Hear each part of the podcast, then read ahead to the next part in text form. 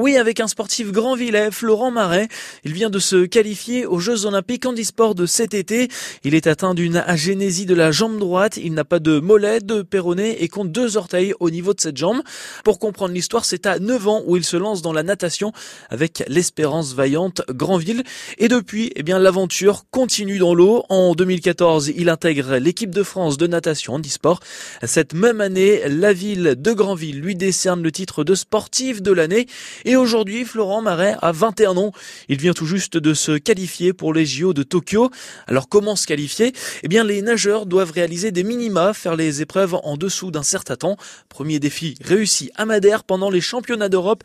Il grappille quelques centièmes de seconde sur ces différentes épreuves, avec deux quatrièmes places aux 100 mètres d'eau et aux 400 mètres nage libre, et une cinquième place aux 100 mètres papillon.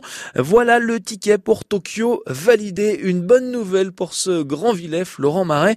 Nous allons le retrouver, ce manchois, du 24 août au 5 septembre.